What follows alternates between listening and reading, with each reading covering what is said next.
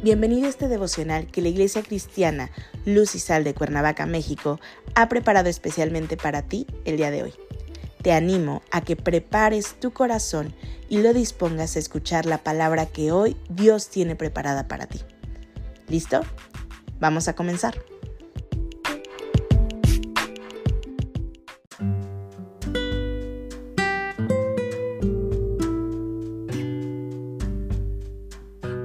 Hola, ¿qué tal? Es un gusto saludarte el día de hoy. Bienvenido, bienvenida. Recuerda que estamos en nuestra serie devocional Las prioridades de Dios sobre las mías, que la Iglesia Cristiana Luz y Sal de Cuernavaca, México, ha preparado especialmente para ti. Nuestro tema de hoy es Amarlo. Hoy te voy a pedir que tomes tu Biblia y me acompañes al libro de Mateo capítulo 22, versículos 37 y 38. La palabra de Dios dice, Jesús le dijo, amarás al Señor tu Dios con todo tu corazón y con toda tu alma y con toda tu mente. Este es el primero y grande mandamiento. Los fariseos, con malas intenciones en su corazón y por tentarle, cuestionaron a Jesús respecto de cuál era el gran mandamiento de la ley. Puedes imaginar, por supuesto, que la intención en el corazón de los fariseos no era buena, pues Dios no era la prioridad en sus vidas. De manera que Jesús contesta conforme a la palabra. Con ello quedan evidenciados los que no tienen a Dios en primer lugar en sus corazones. El amar a Dios tiene que ver no tan solo con el exterior, no tan solo con la forma, sino con el interior de las personas. Tiene que ver con poner las prioridades en el corazón. Amar a Dios es conectar la mente, el corazón y el alma para hacer todo lo que agrada a Dios pues de esta manera estarás siendo obediente a la ordenanza de Dios. Es por ello que este es el más grande mandamiento de Dios para todo cristiano. ¿Cómo puedes amar a Dios con todo el corazón? Te estarás preguntando. Pues bien, hay cinco posibilidades para que Dios sea la prioridad en tu vida. Número uno, obedecer sus mandamientos.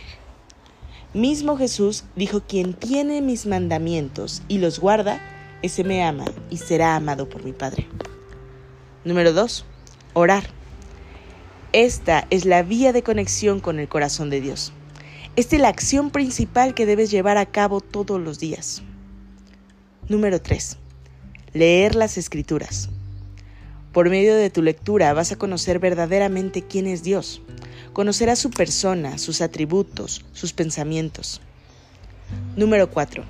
Compartir el Evangelio. Esto tiene que ver con que hagas de tus prioridades el proclamar la palabra de Dios. De la misma manera que como a ti te compartieron algún día y hoy eres hijo de Dios. Número 5. Vivir en obediencia a Dios. Esta obediencia tiene que ver con el sometimiento voluntario, para así verdaderamente entronar a Dios en tu corazón. Invierte tiempo, tus días en conocer cada vez más de cerca a Dios, para que verdaderamente sea tu prioridad y lo ames.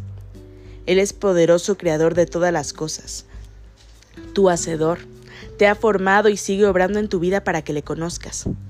No busques tan solo a Dios por las bendiciones, sino que búscalo a Él, conócelo, obedécelo, y entonces le amarás para que sea prioridad en tu vida. ¿Por qué puso Dios ese primer mandamiento justo ahí, en el primer lugar? Pues bien, Dios es creador de todo lo que ves y aún de lo que no ves. Te llama a amarlo porque en ello hay bendición para tu vida. La obediencia a Dios tiene sus recompensas y éstas se llaman bendiciones. Nada escapa a los planes y propósitos de Dios. Él sabía que si verdaderamente lo haces tu prioridad, podrás entonces amarlo y querrás obedecer así todos sus demás mandamientos. Acompáñame a orar.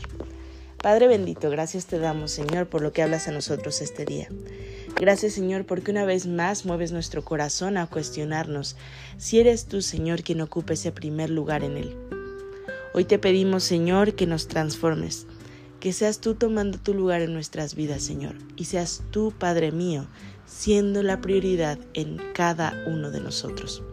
Oramos a ti entregándote este día en tus manos. En Cristo Jesús. Amén.